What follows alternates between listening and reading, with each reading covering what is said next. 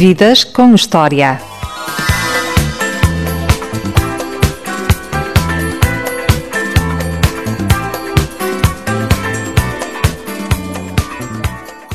José Milhazes nasceu na Póvoa de Varzim em 1958. Estudou num seminário, mas não é padre. Quis ir para Coimbra estudar Direito, mas não é advogado. Acabou na União Soviética a estudar História da Rússia na Universidade de Moscovo.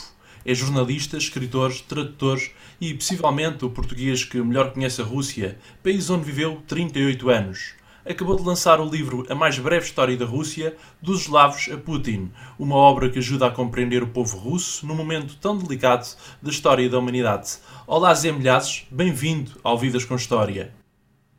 Olá, boa tarde. Obrigado pelo convite. Quais são as memórias mais remotas que o Zé Milhazes tem da infância? Ui. Eu tenho algumas memórias pouco uh, da vida na comunidade piscatória da Póvoa de Barzim. Uh, e uh, de alguns momentos que me ficaram marcados como, por exemplo, quando havia alguma tragédia no mar, o que era muito frequente, eh, e como toda a minha família estava ligada ao mar, eh, nós sentíamos essa tragédia de perto, embora nem sempre compreendêssemos o que realmente estava em, em digamos, em jogo, porque eu ainda era criança. Depois, claro, lembro-me da primeira vez que fui para a escola primária, que para mim foi uma, uma grande alegria. embora, claro, que, tal como muitos outros alunos daquele meio, o principal não era, não era estudar, era, digamos, aprender mais ou menos, fazer a quarta classe e depois ir para o mar. Uh, digamos, isso aí, uh, e eu, à medida que fui avançando, uh, vi que não queria ir para o mar, e então aí foi fazer o ciclo preparatório na altura e depois. e aquele 15 para... de agosto ajudou a não ir ao mar? aquele susto que apanhou num dia. Exatamente, exato. Eu quase que morri afogado, não fora o meu defunto irmão me ter arrancado. Uh, uh, e isso foi, foi, foi um fator determinante. Uh, embora também, claro, a vida, a vida que os pescadores tinham era, era e continua a ser, infelizmente, muito arriscada e digamos que por vezes muito mal organizada e pouco segura. E, e, depois são aquelas memórias das aquelas prendas de Natal, o, o, carrinho de plástico quando vinha, ou uns sapatos novos, que era coisa muito rara. Nós geralmente andávamos com uns socos de madeira, mesmo no inverno. Quer dizer, e depois aquelas uh, uh, aquelas andanças de criança uh, com outros em grupo uh, apanhar caracóis para comer ou apanhar ameijoas na, na, na praia ou para vender ou para comer. não sei se pode dizer, mas roubar umas espigas de milho quando era necessário, ou alguma fruta quando estávamos na época, ou seja, aquelas, aquelas malandrices que também não eram malandrices, também ajudavam a, a, a, a encher o estômago. Embora eu possa dizer que a minha família vivia com grandes dificuldades e eu não posso dizer que passei fome. Não, uh, não. Uh, uh, ou quer dizer, ou se passei foi por alguma situação, digamos, extraordinária mas também tínhamos daquelas coisas que hoje, hoje parecem caricatas, na altura não eram. Era quando a gente se sentava à mesa e dizia outra vez peixe. Quer dizer, porque carne só havia ao domingo. E então, e então hoje alguém que nos ouça diz: é, pois é, estão a ver, eles eram tão bem criados Só comiam que peixe. tinham uma alimentação tão racional. Como os tempos mudam, não é, Zé Bilhados? É, é, é verdade, é verdade. Como era a relação com os pais? A relação com os meus pais foi sempre uma relação boa. O meu pai, eh, eh, digamos que foi um homem de muitas viagens. O meu pai tinha, tinha sete filhos e tentava fazer sempre com que tivessem meios para, pelo menos, sobreviver.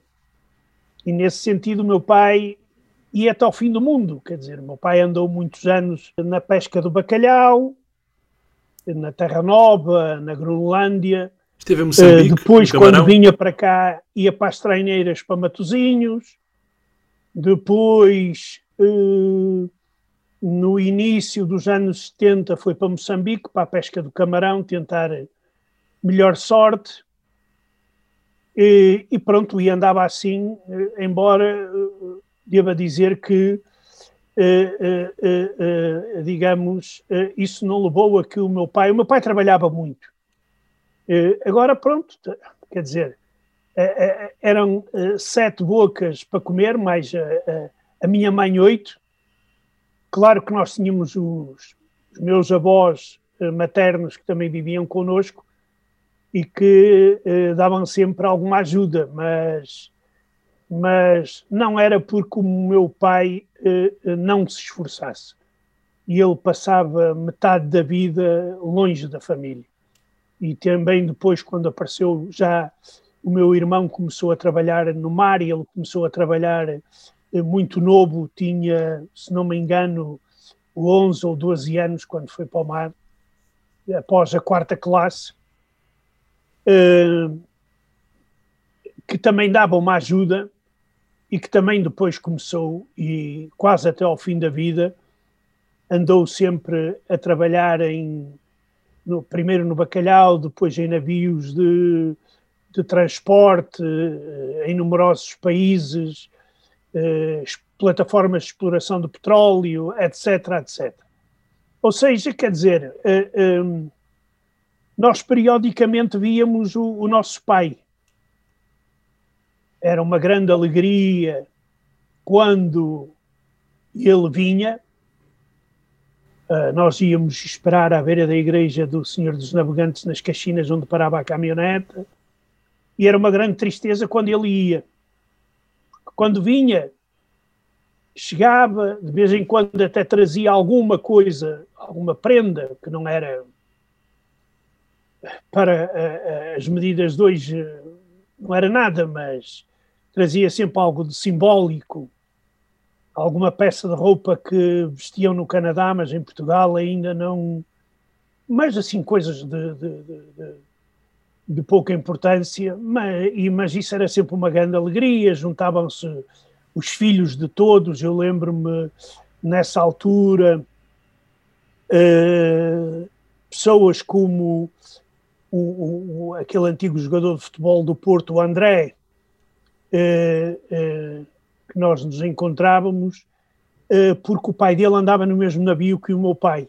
Ele é mais velho do que eu, era da idade do meu irmão, mas uh, nós conhecíamos e encontrávamos nesses momentos, uh, nesses momentos quando nós estávamos à espera da caminhoneta que os trazia de Aveiro para, para, para as Caxinas, ou, e depois ou para a Pova de Varzim, mas lembro mais vezes também ter ido quando era criança uh, a Aveiro uh, esperar um navio, que era uma coisa também muito para nós, muito, muito, digamos, interessante ver o navio e os navios naquela altura ainda tinham velas e, e esperar depois as crianças podiam entrar nos navios e ver, embora, quer dizer, aquilo não tivesse uh, muito, muito que ver, porque as condições em que trabalhavam os,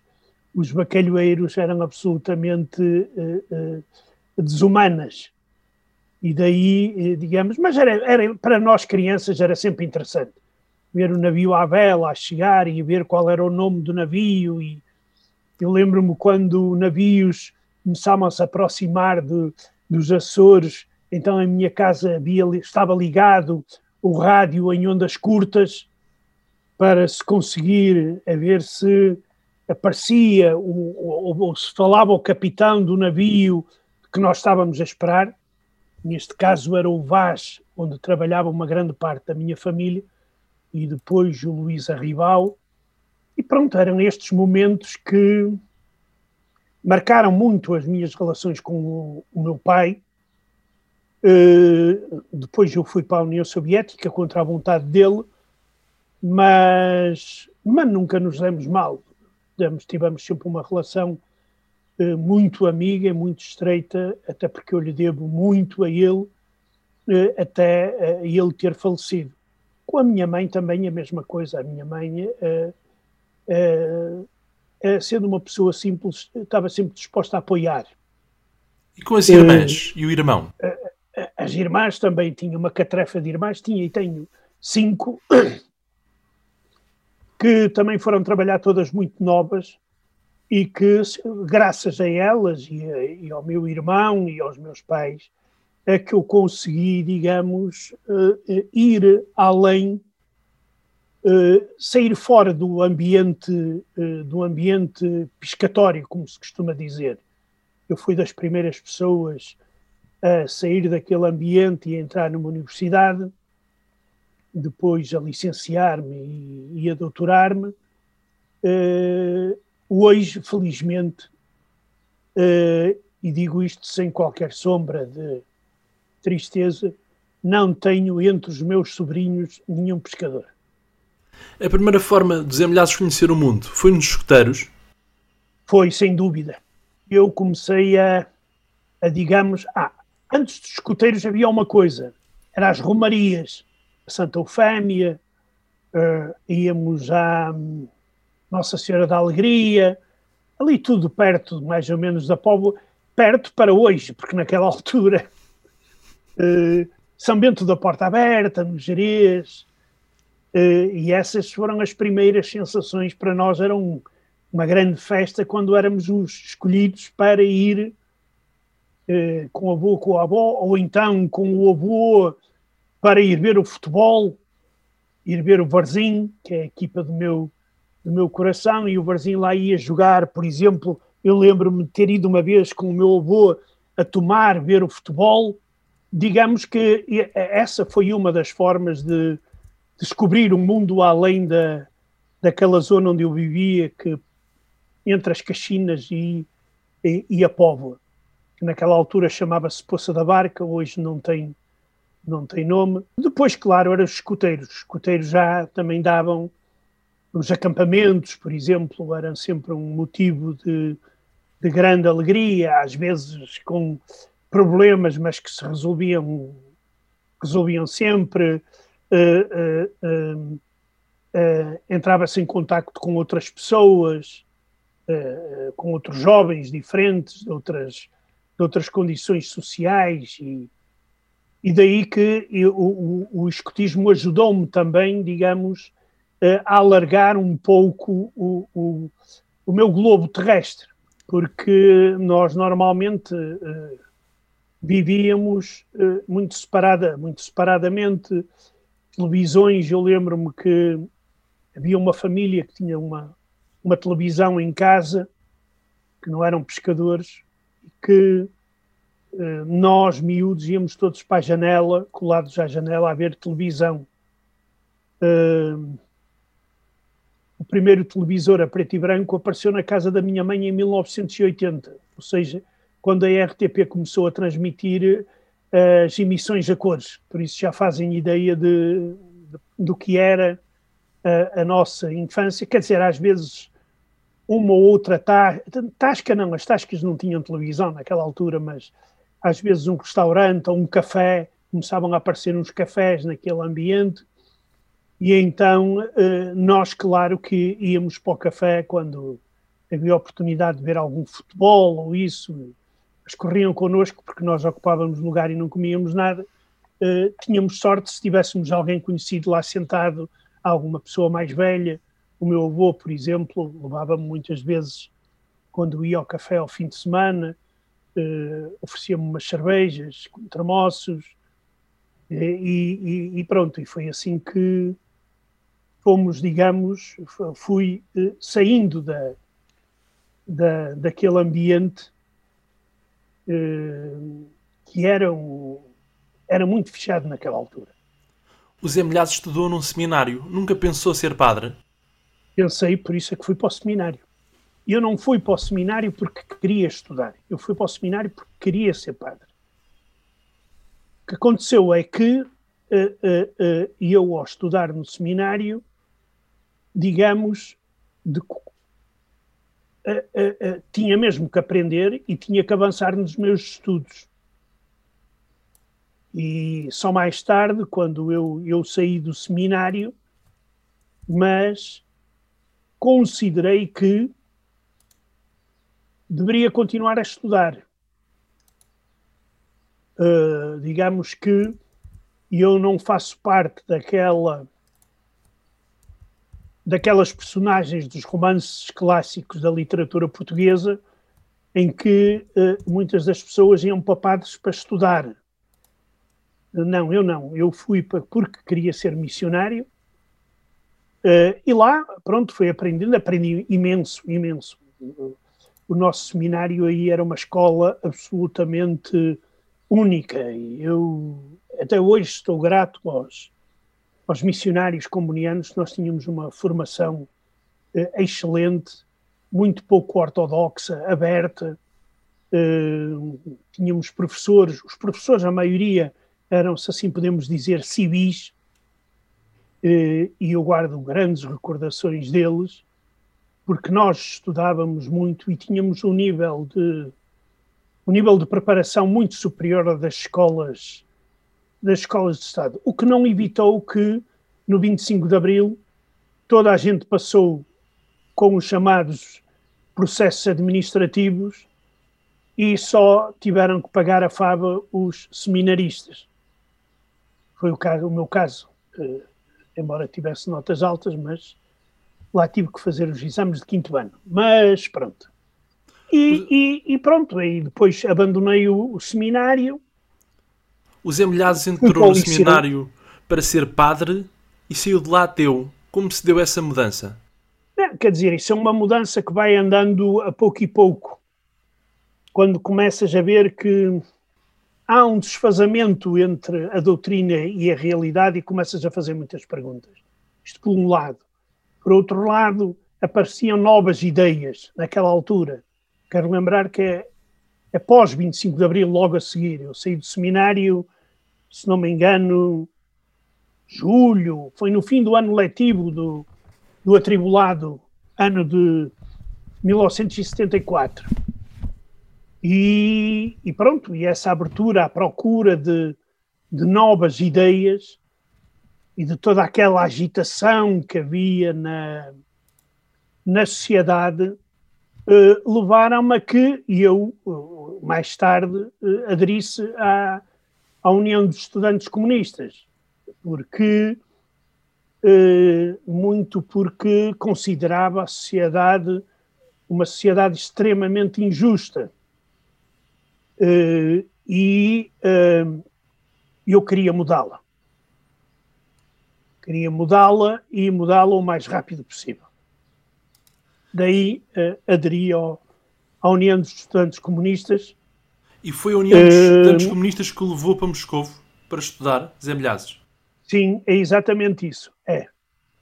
Eu, uh, em 1977, vou, tenho que ir para, para uh, Moscovo tenho que ir, não. Eu fui voluntariamente. Ofereceram-me uma, uma, uma bolsa de estudo e eu fui. Avancei. Zé Milhazes aterrou em Moscou a 10 de setembro Sim. de 1977. Qual foi a primeira Exato. impressão da Rússia? A primeira impressão foi estarmos muito tempo à espera do autocarro e depois sermos levados para um, um hotel onde tivemos alguns dias e, e onde estávamos instalados em quartos onde havia uma quantidade enorme de pessoas, porque aquele era um centro, uma espécie de centro de distribuição dos alunos que vinham dos vários continentes. Nós tínhamos que ficar ali primeiro para fazer testes médicos e etc. E depois é que mandavam, distribuíam. Daí que é a primeira imagem é esse hotel, Hotel Universidade, onde eu tive três ou quatro dias, porque, ao contrário de muitos outros, eu demor demoraram algum tempo a decidir onde eu ia estudar. Não sei porquê, não faço a mínima ideia. Zé, Felizmente deixaram-me ficar em Moscou. Zé, ficar em Moscou em vez de ir para outra zona da Rússia, como por exemplo uma rapariga portuguesa que o Zé conheceu, que tinha um grande enxoval, foi uma mais-valia para si? Claro. Claro. Isso aí não há a mínima dúvida. Uma coisa era ir, por exemplo, a Moscou, São Petersburgo, Kiev. Outra coisa era ir para Varonas, Krasnodar ou outras cidades da província, onde as dificuldades eram, eram muito maiores, em termos, mesmo até em termos de, de produtos alimentares. E, e claro que mesmo as condições de ensino. Eu estudei numa, na Universidade de Moscou, eh, que era naquela altura uma das grandes universidades em termos eh, mundiais. E nesse sentido eu tive muita, muita sorte. E claro que, para mim, eh, isso aí eh, foi também determinante na forma como depois fui estudar a história da Rússia. Porquê que estudar a história da Rússia, Zé Milhazes? Olha, porque estudar direito na União Soviética não tinha sentido. O sistema jurídico deles era completamente diferente do nosso e, e se eu viesse para aqui iria ter grandes problemas em, em reconhecer o diploma. Eu, se não me engano, também tentei ir para a psicologia, mas depois ah, era a matemática que eu tinha-me zangado com a matemática no, no, quinto ano. Embora até lá tivesse sido bom, bom aluno na matemática.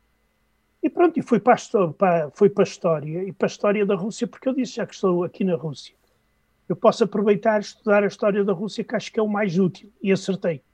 Foi difícil aprender russo? O alfabeto cirílico foi a maior dificuldade?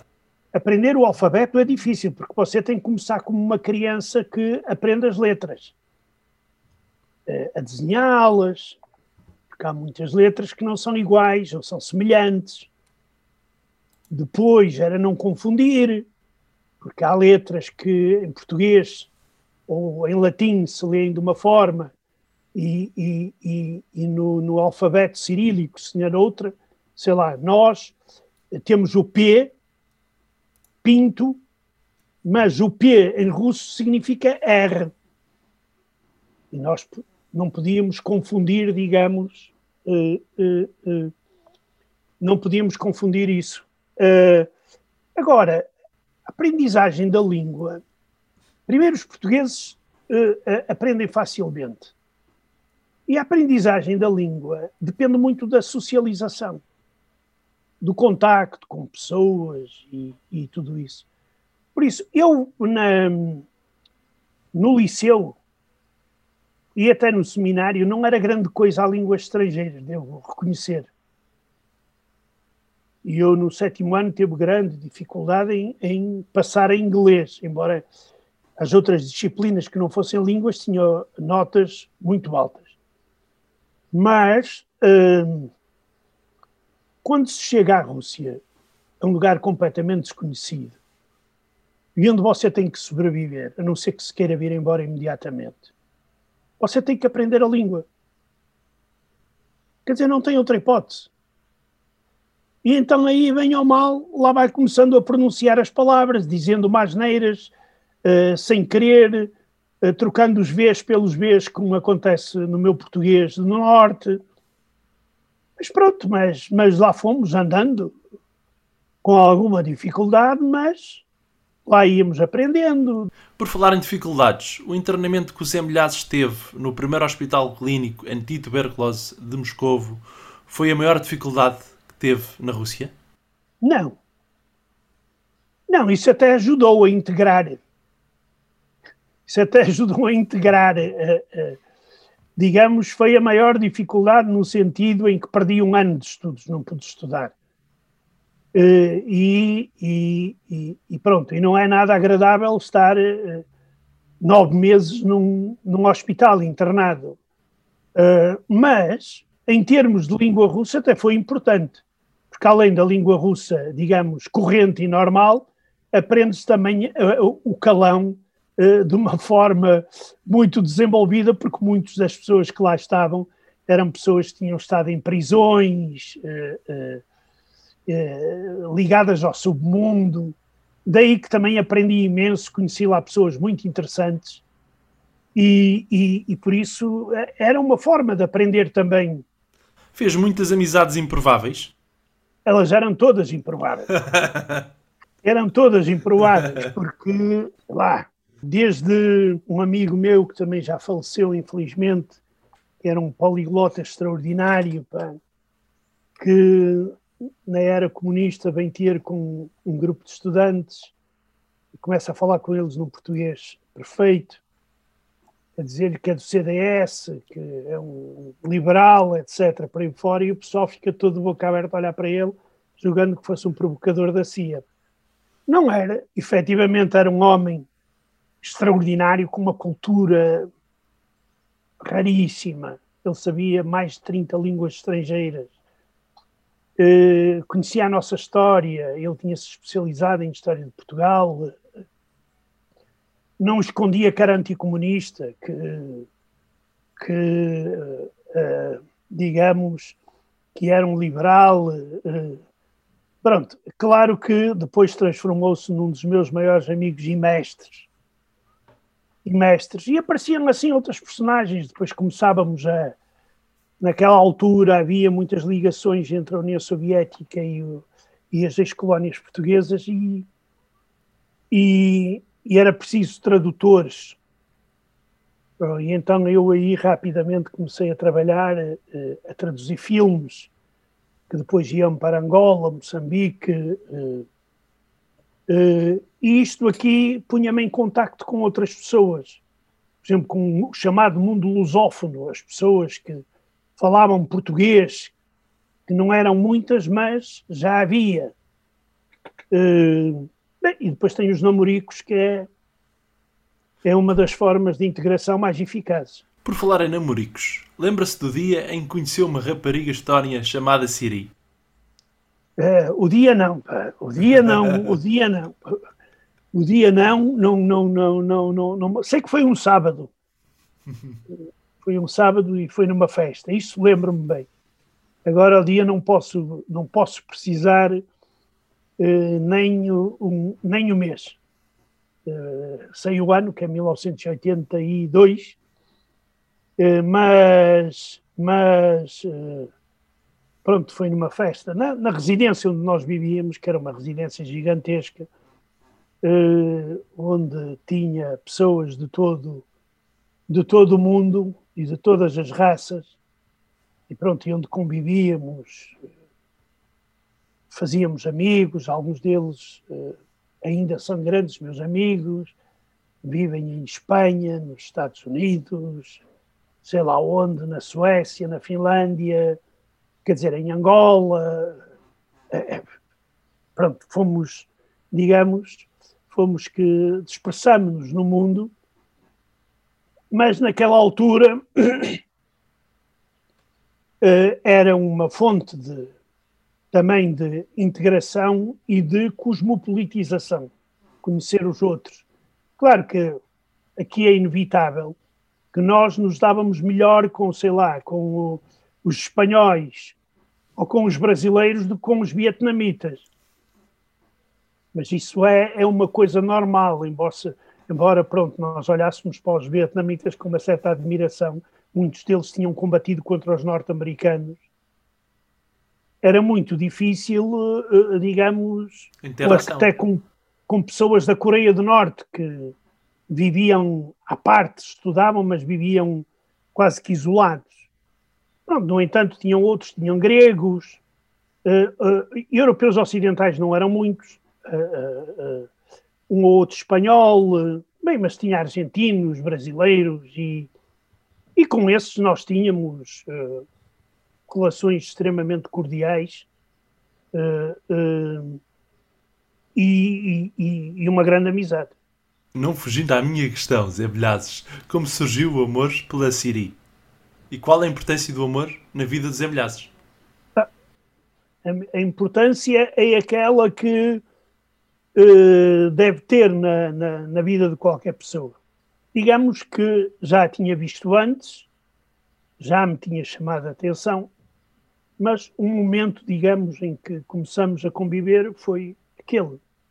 Até porque aqui é uma história curiosa, porque nós, os estrangeiros, tínhamos coisas que os soviéticos não tinham acesso, mas coisas calças de ganga, sei lá, discos. E eu lembro que nessa altura nós tínhamos no nosso quarto, eu vivia com outro português, tínhamos Pink Floyd e o Genesis, não sei quanto. E então, muitos dos, uh, dos soviéticos vinham-nos convidar para festas, desde que nós levássemos os discos para tocar. E pronto, foi numa festa dessas uh, que aconteceu o encontro.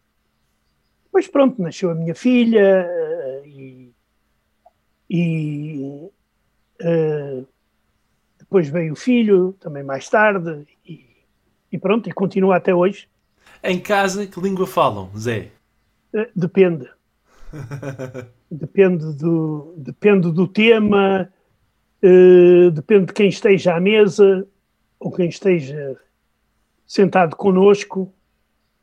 Uh, mas uh, uh, normalmente eu como a minha mulher já vive aqui há muitos anos em Portugal nós falamos muito português entre nós eu não falo estónio com a minha mulher porque o estónio é uma língua impossível de se aprender. Mais difícil do que o russo? Muito mas incomparavelmente mais difícil do que o russo. Nem, nem sequer tem comparação. Uh, claro que a minha mulher com os meus filhos ou com os netos fala estónio, uh, eu sei algumas palavras, mas comigo às vezes estamos a falar português, depois passamos a falar para russo, mas de uma forma absolutamente. Exemplo, se começamos a falar de política russa, claro que começamos a falar em russo. Uh, ou de outra coisa ligada à Rússia. Agora, se estamos a falar de de trabalho aqui ou isso aí uh, uh, do português. Mas nós nem damos conta da, da transição. Da transição. é uma coisa que está automatizada. E quando é que o Zé Milhazes perdeu o amor pelo comunismo? Olha, demorou algum tempo. Demorou algum tempo, mas acabou por acontecer. E também muito graças à minha mulher, porque a minha mulher era anticomunista uh, ferrenha, e não escondia as suas convicções ideológicas, e depois é a própria vida em si. Cá está quando nós vemos que a realidade não tem nada a ver com aquela doutrina que nós íamos aprendendo e depois aprofundamos na, na, na universidade. Uh, que a igualdade iria saber, ser cada vez maior à medida que o socialismo avançava, e depois nós víamos que não era verdade uh, e que havia discriminação uh, por nacionalidades, os judeus tinham problemas, outros povos que não russos também tinham problemas, as pessoas que estudavam connosco, muitas delas não podiam contactar connosco porque pertenciam à chamada nomenclatura soviética, e depois, quer dizer, é eu ter saído do mundo que ainda não era o mundo dos hipermercados, nem dos supermercados, talvez. Quer dizer, vou para um mundo onde as carências eram ainda maiores do que aquelas que eu observava. Fui ir a uma fez... loja e eh, isto que fez aqui... os emilhados em 91 deixar o Partido Comunista Português? Sim, sim. Eu ainda, ainda fui daqueles que pensei que seria possível renovar o, o PCP, principalmente com a perestroika. E vi, que, e vi que era inútil estar a perder mais tempo. E aí separei-me. Definitivamente. E como explica em pleno século XXI, Portugal ainda ser dos poucos países em que o Partido Comunista tem assento parlamentar? Subdesenvolvimento. Esta palavra diz tudo. Porque depois vem todas as outras as outras coisas que aparecem do subdesenvolvimento, eh, que é, digamos, uh, uh, corporativismo, uh, as cunhas, as luvas, aquelas coisas todas que. Há dias, os Emilhados, numa entrevista ao Expresso, dizia que as cunhas são uma das maiores formas de corrupção. Claro que são. E são uma, de, são uma das formas que metem dentro das pessoas, dentro da cabeça das pessoas, a corrupção. Porque você acaba por ver que norm, por via normal você não consegue nada. Esse é que é o problema. Quer dizer, isso é uma forma, é uma forma terrível de, de pá, você não cresceu, num, não nasceu num, num berço de ouro você não pertence a um determinado extrato social. E, e, e você tem que se começar a, o tal, o tal verbo famoso, desenrascar. E tem que começar a entrar em esquemas para começar, digamos, a subir ou, ou a ir a algum lado. Ou a trabalhar. Eh, é preciso meter uma cunha aqui, outra cunha ali. Ou ter um amigo ali, outro amigo ali, ou familiar, etc. Isto aqui, de forma completamente. Uh, um dos princípios da sociedade democrática que é a igualdade de oportunidades. Quando é que o Zé percebeu que a sociedade era hipócrita e existia uma grande diferença entre as palavras e a realidade? Quer dizer, isso eu já percebi há muito. Agora, o que me chocou foi quando eu regressei a Portugal e vi que Portugal, tendo mudado muito, imenso, em muitos aspectos, nesses aspectos, continuou na mesma sem mudar nada. Até pelo contrário, até pelo contrário, em alguns lugares até se tornou eh, pior. O caso da corrupção, da grande corrupção, da média e, e estas coisas todas de, de capelinhas e corporativismos Uh, e, eu dia... pensei que, nesse sentido, já fosse mais moderno. E hoje em dia, como é que o Zé Milhazes se define politicamente? Eu? Olha, boa pergunta. Não sei. Não sei porque, repara uma coisa, estar a falar em esquerda e direita é absolutamente absurdo nesta altura do campeonato, como se costuma dizer. E eu não consigo uh, há países de, de direita que vivem uh, uh, uh, muito mais à esquerda do que outros países de esquerda que vivem muito mais à direita. E vá lá saber o que é direita e o que é esquerda. Isso no tempo da Guerra Fria, até ao fim da União Soviética, ainda tinha algum sentido. Agora, nós temos é que encontrar novos, digamos, objetivos, novas linhas para definir uh, uh, uh, por exemplo, a justiça social é de direita ou de esquerda? O a corrupção é de direita ou de esquerda? E, e, e, se formos por aí fora, nós começamos por eh, ver tudo virado de pernas para o ar. Quer dizer, é cómodo dizer, olha, aquela da extrema-esquerda ou aquela da extrema-direita, mas depois tens um partido de extrema-esquerda que é nacionalista, o que é um contrassenso, e, e dizes como é possível. É, se existe, é porque é possível. E daí que eu não, não tenho alguns princípios, por exemplo, o princípio da igualdade de oportunidades. Não da igualdade, porque a igualdade é utópica. A igualdade é utópica, porque não há duas pessoas iguais, não, é, não há nada neste mundo que seja igual. Agora, o que eu defendo é a igualdade de oportunidades. Todos devem ter possibilidade de uh, conseguir os seus objetivos uh, por meios legais e pela competência. Eu sou um defensor da meritocracia. É o mérito que deve definir a pessoa e não a ascendência social. São estes princípios que, com que me vou regendo e que vou tentando observar na vida. Os russos querem ser europeus, Zé Milhazes? Uma grande parte quer ser europeia. Porquê, Zé Milhazes?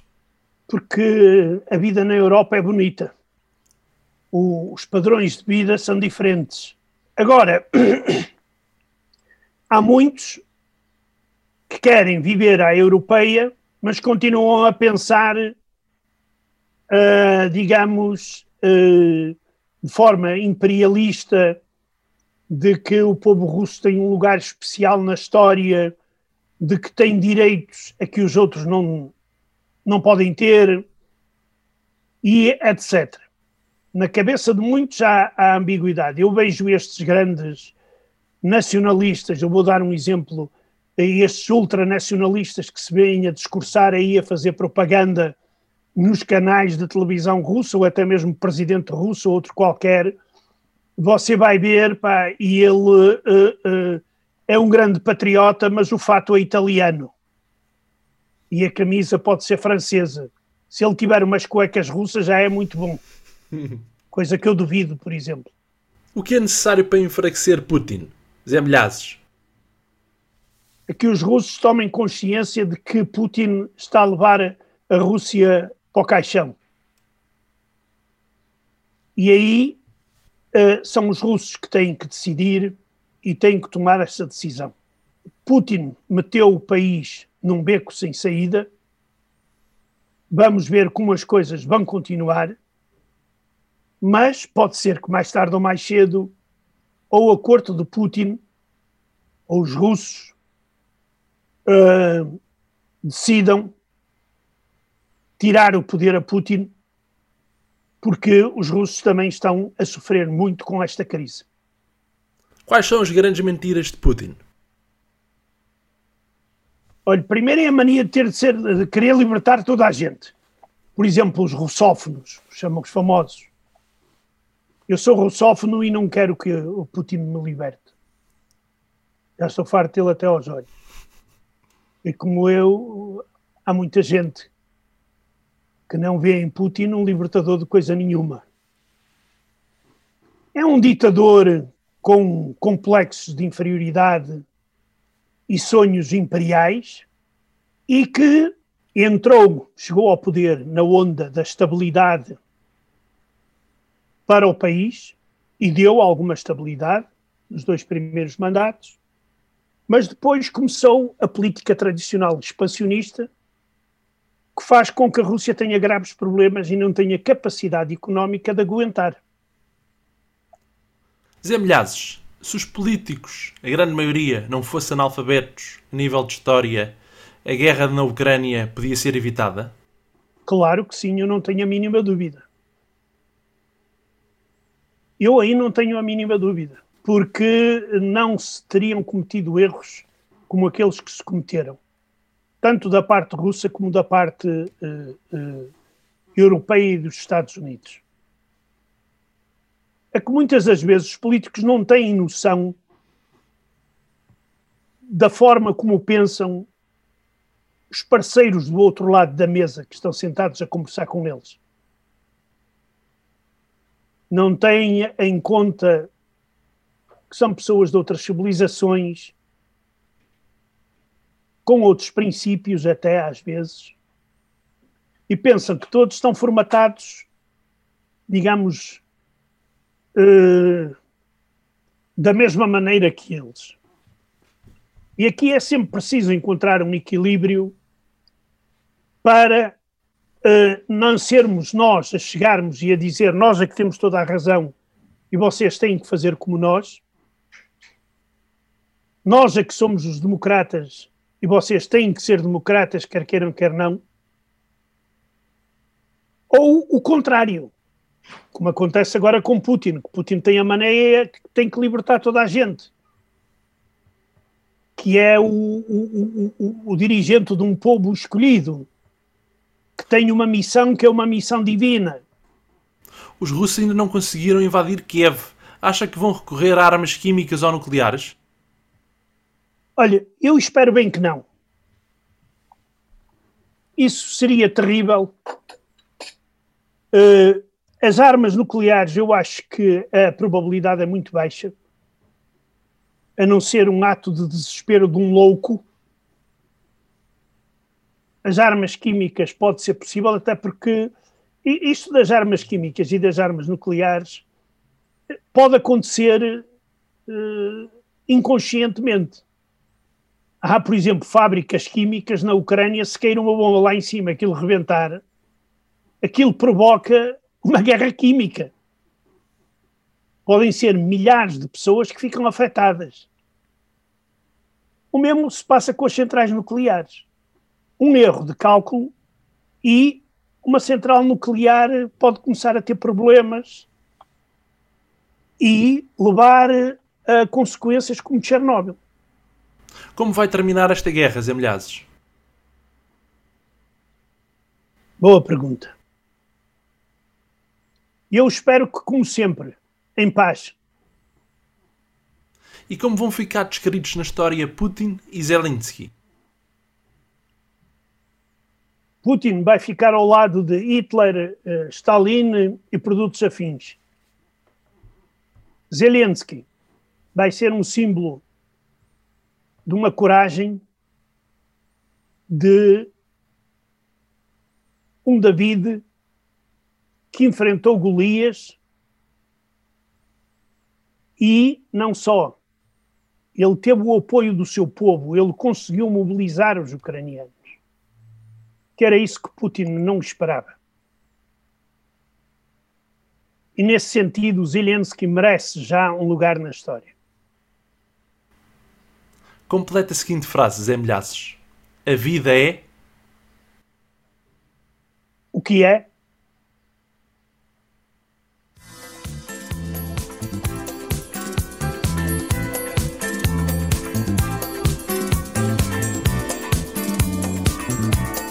Eu sou o Diogo Marcelino e este foi o Vidas com História. Ouça todos os programas, sempre que quiseres, em vidascomhistoria.pt.